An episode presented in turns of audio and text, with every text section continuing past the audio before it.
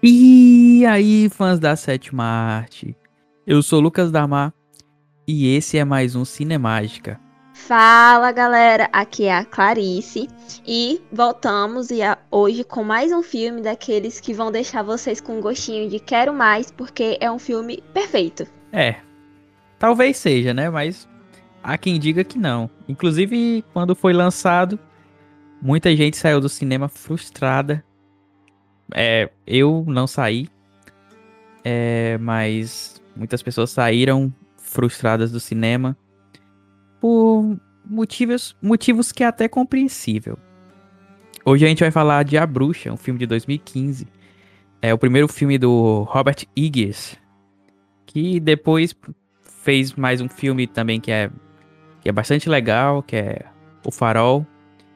Mas hoje a gente vai falar desse filme, A Bruxa, que é um, é um filme bem peculiar, bem diferente do gênero de horror e que dividiu os fãs do horror é, com duas opiniões bem diferentes. A bruxa vai, vai contar a história de uma família que mora na Nova Inglaterra durante o século XVII. Só que eles são acusados de heresia e por isso são afastados daquela comunidade onde vivem. Logo, eles vão morar ali no interior daquela região e a gente vai acompanhar a vivência dessa família ali afastado de todos e como coisas esquisitas começam a aparecer e acontecer com eles. É engraçado, né? Porque o... esse filme ele representa muito o momento que a gente passa, né? Que aquela família é expulsa e eles vão basicamente viver em um isolamento social, longe de tudo, convivendo 24 horas por dia, vendo a cara das mesmas pessoas, num lugar completamente sombrio e absurdo, é, que é a beira de uma floresta, que inclusive a floresta passa a ser um personagem do filme. Nossa, só que, tipo, uma versão mil vezes pior, né? Porque, enfim, a gente ainda tem nossos recursos de se entreter, mas imagina você olhar pra cara das mesmas pessoas 24 horas por dia e você ficar assim, não tenho nada para fazer a não ser os afazeres da casa, você enlouquece. Não é à toa que um dos, um dos principais elementos do filme é justamente essa disputa, essa rixa entre pessoas da própria família, né? Principalmente entre membros da família e a Thomasin, que é a personagem principal, a protagonista, que é interpretada pela Anya Taylor-Joy, e que, de acordo com o, os, os acontecimentos que vão acontecendo, ela acaba sendo acusada pela própria família de, de ser uma bruxa, né? E a gente não sabe se, se ela é ou se ela não é, porque justamente porque a gente vê a perspectiva de uma perspectiva imparcial daquela família, mesmo a gente suspeitando dela, porque ela parece ser bem suspeita. Mas ao mesmo momento que ela parece ser suspeita, outros membros da família também parecem ser muito suspeitos. Inclusive os gêmeos, né? Que tem um como um melhor amigo um bode que se chama Black Phillip e que aparece do nada na fazenda. Na fazenda não, na, naquela. É, na, naquela casinha que, que, que eles estão morando no meio do nada. Nossa, mas eu, eu admito que é assim foi um filme que me deixou bem pé atrás em relação a todo mundo, porque realmente você não tem noção se, tipo, a pessoa é ou não é a bruxa, se quem ali realmente é que tá fazendo todas aquelas loucuras acontecerem. Então, quando assim que aparece, tipo, aquelas crianças cantando aquela música demoníaca de, oração, de adoração ao Black Phillip, você fica, meu Deus, essas crianças, né? Eu nunca gostei delas, por isso que é elas. Porque aquelas crianças são irritantes, meu Deus do céu. Mas. É justamente isso. Porque você olha assim de, de primeira para aquelas crianças, elas parecem ser tão fofinhas e tal. Mas, tipo, não, não dá. No decorrer do filme você vai, você vai vendo que eles são bem. É, são bem duvidosos. Mas a gente começa a duvidar da Thomasin, fora pelo fato dela ser a personagem protagonista, é pelo fato de que logo no início, é, a mãe dela, né?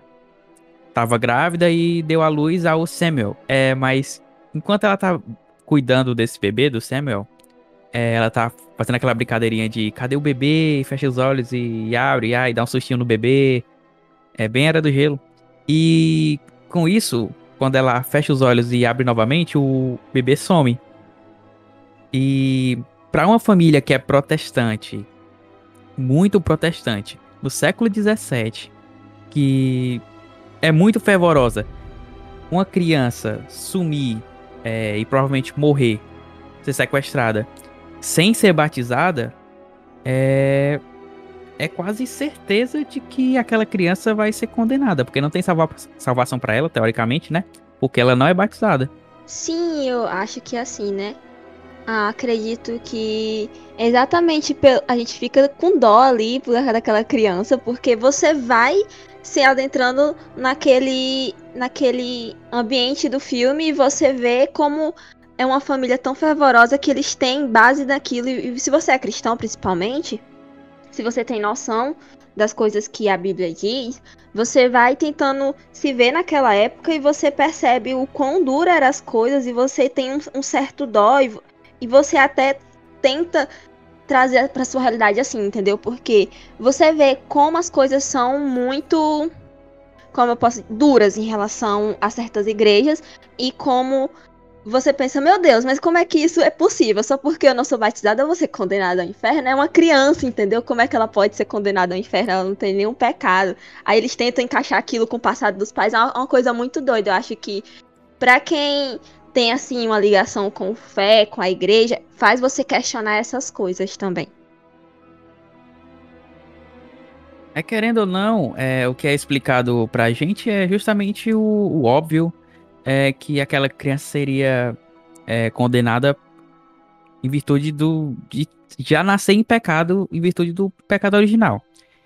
Mas dentro desse ponto, o fato daquela família protestante ser tão fervorosa é uma das principais causas de todos os problemas que acontecem na família, se você parar para observar. Isso porque você em nenhum momento sabe se aquilo que está acontecendo com a família é real ou não, se existe um monstro na floresta, se existe uma bruxa na floresta, se alguém da família é bruxa.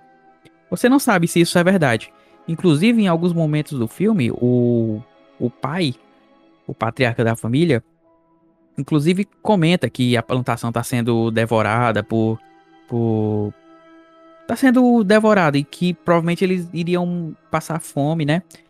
E um dos motivos, é, uma das explicações, né, que existe acerca dessa essa mitologia de, de, de bruxas, é, inclusive já citando bruxas de Salem, é que o que acontecia na verdade com essas populações é que eles comiam esses alimentos é, com a presença de um fungo, que é o, esporão do centeio, que nesse fun esse fungo causa nas pessoas alucinações e provavelmente, não provavelmente, mas é, supõe-se que o que acontecia na verdade era que essas pessoas tinham alucinações com esse tipo de coisa, já que aquilo era o que era pregado como mal naquela sociedade é, de séculos atrás.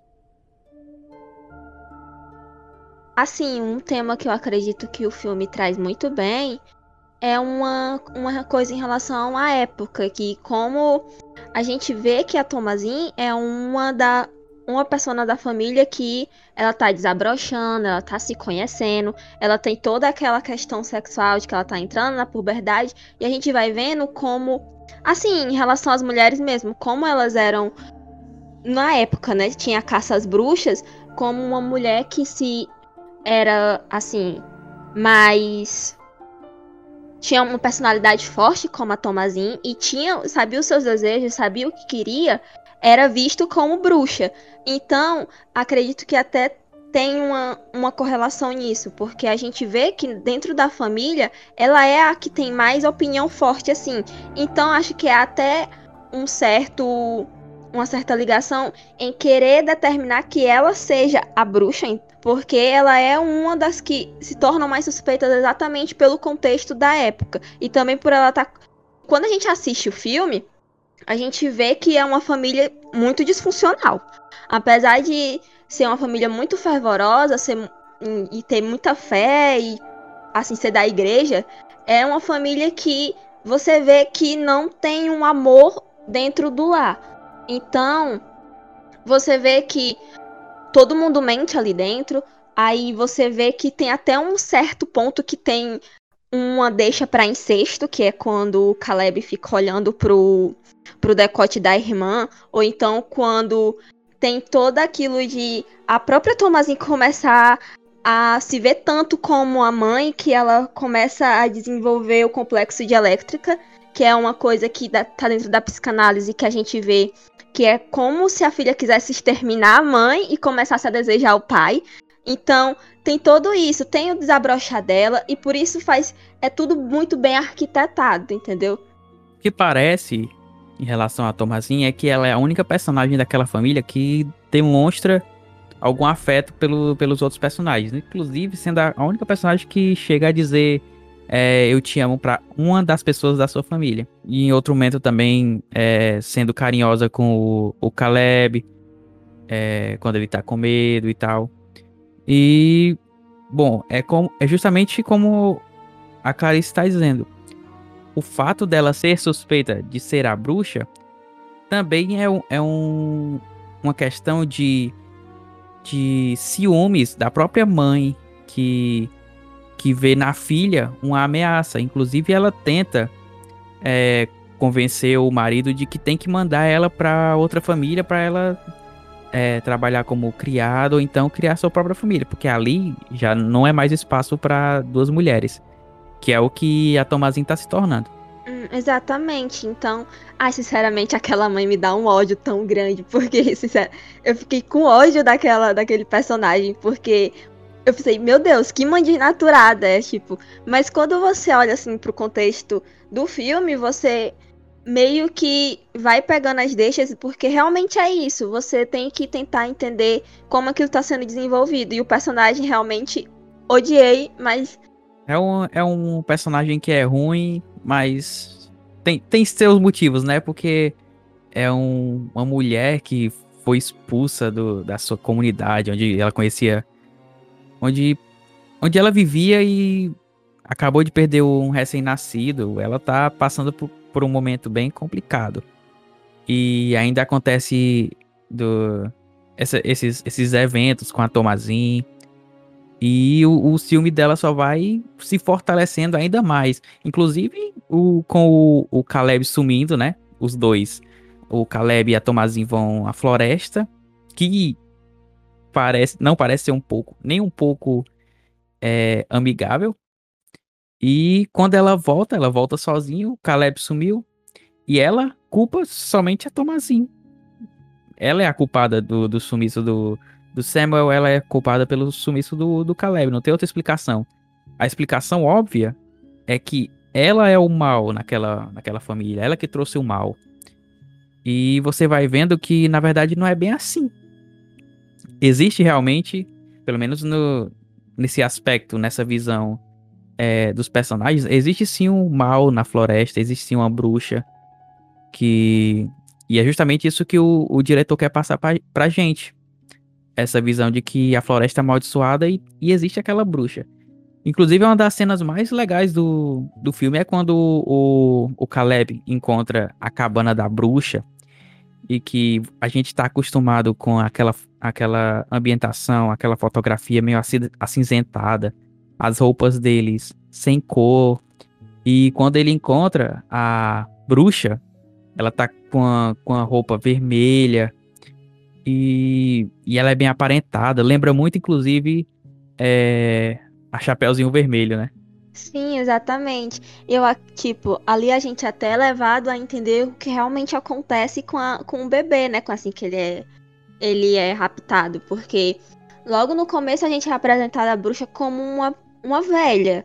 Aí depois que o bebê some, que tem toda a questão e o desenrolar do filme, a gente vê ela mais nova, então a gente acredita que, que ela pegou ele para rejuvenescer. E eu e algo bem interessante do filme, porque não passa a bruxa como se fosse uma velha, mas sim uma mulher que tá. que tá assim no auge da sua. sei lá, da sua vida adulta, quando ela aparece de novo, no caso, e que é muito bem aparentada, que tem.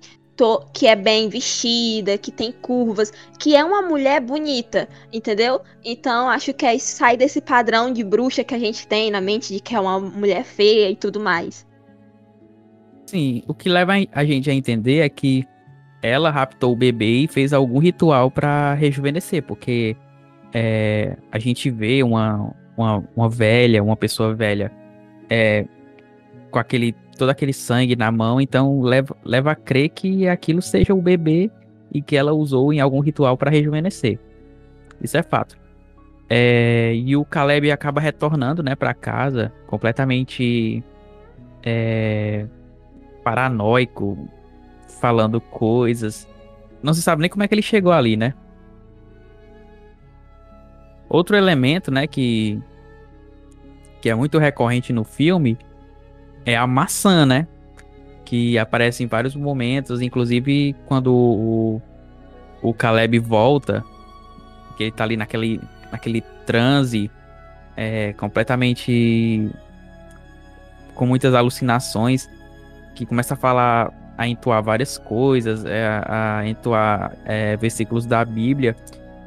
E antes de morrer, ele espelha esse. Espelha uma maçã, né? Que representaria, como na Bíblia, o, a maçã representa o pecado, o desejo carnal. E é mais ou menos isso que o filme quer passar. O filme a todo momento fica flertando com o pecado carnal, com essa questão de de amadurecimento, do desabrochar, da puberdade da Tomazin. E inclusive do Caleb também. Como a Clarice disse na cena que o, o diretor dá a impressão de que o, o Caleb tá, tá olhando pro decote da, da própria irmã. Ambos ali, o Caleb e a Tomazin, estão entrando na puberdade. A Tomazin é um pouco mais velha. Ambos ficam nessa tensão de, de flertar justamente com o pecado, digamos assim. Que é o pecado pela perspectiva, pela visão é, da família protestante. E é exatamente isso. Entrando no, que, no quesito religião, né? A gente vê o filme como ele traz uma forte crítica à, à religião, como pessoas que são, são pessoas alienadas, vamos dizer assim, pela religião, que não se deixam ver além daquilo, que levam tudo muito ao pé da letra. Eu acredito que, tipo, também, para mim, seja uma crítica também a como ver as mulheres em relação à época e também em relação ao mundo atual, porque como a gente, eu como mulher, eu vejo isso assim porque a gente está inserida num mundo onde uma mulher não pode ter seus próprios desejos, não pode ter uma, uma opinião forte, ou então não pode se, sei lá, determinar como quer as coisas do jeito. Não pode simplesmente ela tem que estar tá sendo submissa. Então, acredito que traz também muito essa essa essa crítica e de como, querendo ou não, a religião influ influencia um pouco. Mas principalmente, eu acredito que deixando um pouco de lado traz a crítica para a religião das pessoas que ficam cegas por ela. Porque aquela família é simplesmente uma família que se diz muito religiosa, mas que dentro de casa não segue os seus próprios os próprios conceitos do que seria uma religião, que é o amor. Então, e é um contra o outro, todo mundo mente e não tem, sei lá, uma lógica dentro disso tudo. Eu acredito que é a principal crítica do filme. Concordo. É, acho justamente que o diretor teve essa intenção de, de mostrar como se a mulher carregasse o, o pecado é, do mundo e que por isso ela seria obrigada a ser submissa à religião, ao homem. Querendo ou não, a religião é, cristã é sim centrada na figura masculina e trata, pelo menos no, no Antigo Testamento, a mulher como essa figura de, de pecado. E é justamente também isso que faz o A Bruxa não ser simplesmente um filme de horror, mas um filme que leva a gente a, a questionar vários aspectos, a gente pensar bastante. É também um filme de cunho histórico, querendo ou não, é um filme que representa muito bem a sociedade daquela época. Não é um, um filme do gênero é, histórico, mesmo assim, ela apresenta muitos aspectos para ser uma boa representação, uma representação muito, muito, muito, muito boa, muito bem representativa do povo daquela época.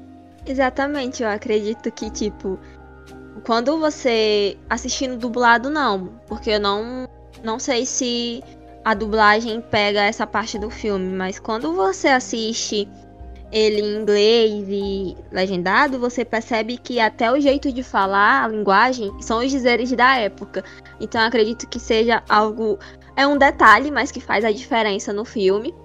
E trazendo, pegando também para ver em relação ao gênero e a aceitação do público. acredito que seja isso que faz com que o filme e as pessoas não tenham entendido tanto ele. Porque normalmente a gente está acostumado com filmes de terror, de horror, com aquilo de sangue, com aquilo de daqueles sustos, aquele pessoa com machado, então, sei lá, tem esse padrão, né? E o filme foge disso ele vai tendo a sua, a sua própria narrativa até chegar no clímax. E ele não tem esse negócio de susto, não tem esse negócio de sangue. Ao menos no final, né? No final tem, mas assim, ao decorrer do filme não é aquilo que é regra, não é aquilo que a gente vê toda hora tendo aquela apelação. E é um filme que ele passeia por vários âmbitos, porque ele passeia sendo um filme que traz algo de representatividade da época, então é algo histórico também. Eu acredito que seja isso que faz o filme tão bom, porque ele foge dessa linha de terrores que a gente já está acostumado a ver e explora uma nova forma de fazer tudo isso e sai, e sai bom, entende? Sai, tipo, sai muito bom, no caso. Essa questão de, de dar aceitação do filme, ela se dá justamente porque não é que a gente está acostumado a ver esse tipo de filme, com, com gore, com, com susto, com jumpscare. Mas a verdade é, é justamente um, uma questão de que a indústria cinematográfica é muito fraca em criar esse tipo de, de filme. Tá sendo mais comum agora com, com esses filmes como A Bruxa, como Hereditário, Midsommar, é, mas lá atrás, lá atrás já existia o Bebê de Rosemary, que é um filme muito. Não é que é lento, mas ele é muito mais focado na sua história, naquele terror que tá dentro daquele ambiente. E é justamente isso que a, a bruxa tem de diferente. Ela bebe. Esse filme bebe muito na fonte desses, desses filmes mais clássicos, de, de suspense, de, de terror, mas que não é necessário ter todo o tempo esse susto, ter sangue. Não é isso que faz um filme de, um filme de terror bom. É lógico que esses elementos são muito importantes no terror. Mas algo mais importante ainda é criar essa ambientação amedrontadora para os personagens e para quem está assistindo. Porque às vezes você assiste um filme de terror e tem sustos a cada dois minutos, mas você não tem medo do filme. A bruxa é diferente, você não toma susto, mas você tem medo. Sim, porque ela cria. O filme cria essa tensão, né? A gente vai ficar fica até um pouco meio que claustrofóbico, porque você não sabe o que esperar, não sabe o que tá vindo, você fica cheio de tensão, esperando, meu Deus, o que é que vai acontecer? Porque é algo que, tipo, vai. É realmente vai criando aquele clímax até, sei lá, explodir. Que é quando a gente vai começando, vai tudo se encaixando, a gente vai vendo quem é realmente a bruxa. A gente tem o Black Phillip que realmente fala lá. Aí vai surgindo essas coisas aí a gente chega lá no clímax do filme. A cena final é, é fantástica. O filme é construído degrau por degrau, é, caminhando para chegar num final que é avassalador. Um final sangrento, um final que é muito, muito melhor do que eu achava que seria. Eu achava assim, que o, o final seria bom, mas que seria naquele mesmo estilo. Mas do nada o filme muda. Do, na, do nada o filme muda de, de pegada e tem aquela luta é, absurda e com aquele final. É, você descobrindo que a Thomasin não era bruxa, mas que se torna. Porque ela não tem mais nada para perder, né? Perdeu todo mundo, perdeu a casa, perdeu família. E ela acaba se rendendo ao, ao às riquezas, ao desejo e à manteiga, né? Que é o elemento que convence ela a assinar no livro do Black Phillip. Sim, eu, aquela cabra, sério, eu, quando eu olhei assim aquela cabra, eu fiquei, ela fala, aí... É um bode, mulher. Cabra, bode, é tudo da mesma família. Ai, Deus. Mas eu fiquei sério Eu não gostei daquela. E do nada o maluco se torna num homão de dois metros. Tipo, é porque ele se transforma lá e você não vê nem a cara dele, é só ele passando assim pelo, pelo corpo dela. Fico, não, credo. Sério, foi meio. Me deu um arrepiozinho de medo aquilo dali. Robert Edgers do nada filmando o olho do bode. Esse filme é maravilhoso. Ambientação perfeita, uma trilha sonora precisa, personagens muito legais. Não muito legais assim, ah, nossa, esse personagem é maravilhoso. Mas são personagens que compõem aquele ambiente, aquela história. E são necessários. Tirando o, a Tomazin, que é uma personagem extremamente carismática. Você acaba, querendo ou não, torcendo para que ela se dê bem. E no final, querendo ou não, ela meio que se dá bem, né? Porque ela, ela não morre.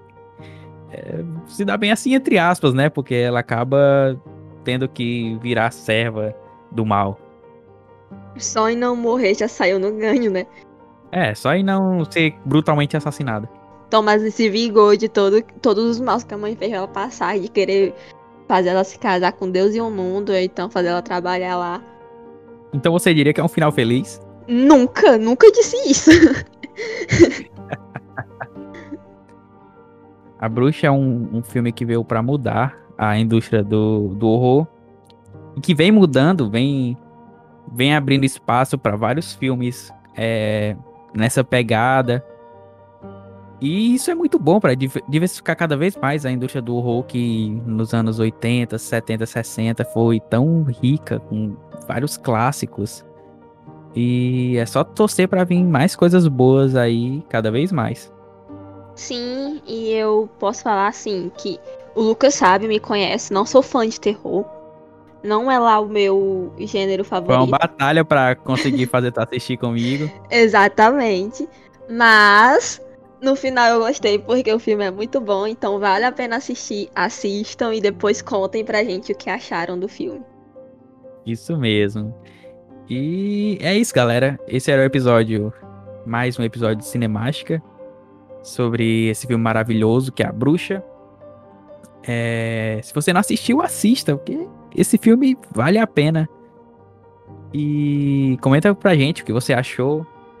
Vai lá no nosso Instagram. E é isso. É isso, até mais e manda o feedback. É isso aí. Abração. Tchau.